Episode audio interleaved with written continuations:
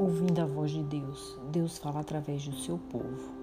O insensato pensa que sua conduta é correta, mas o sábio dá ouvidos aos conselhos. Provérbios 12, 15. Às vezes, Deus falará conosco através de outros cristãos.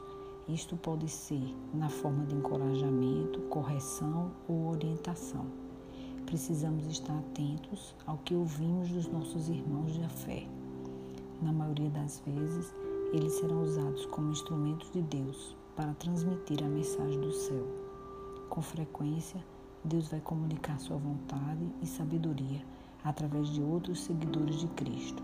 Por isso, é tão importante quando ouvimos uma pregação, quando estamos reunidos como igreja ou mesmo quando nos aconselhamos com outros cristãos que têm maturidade espiritual.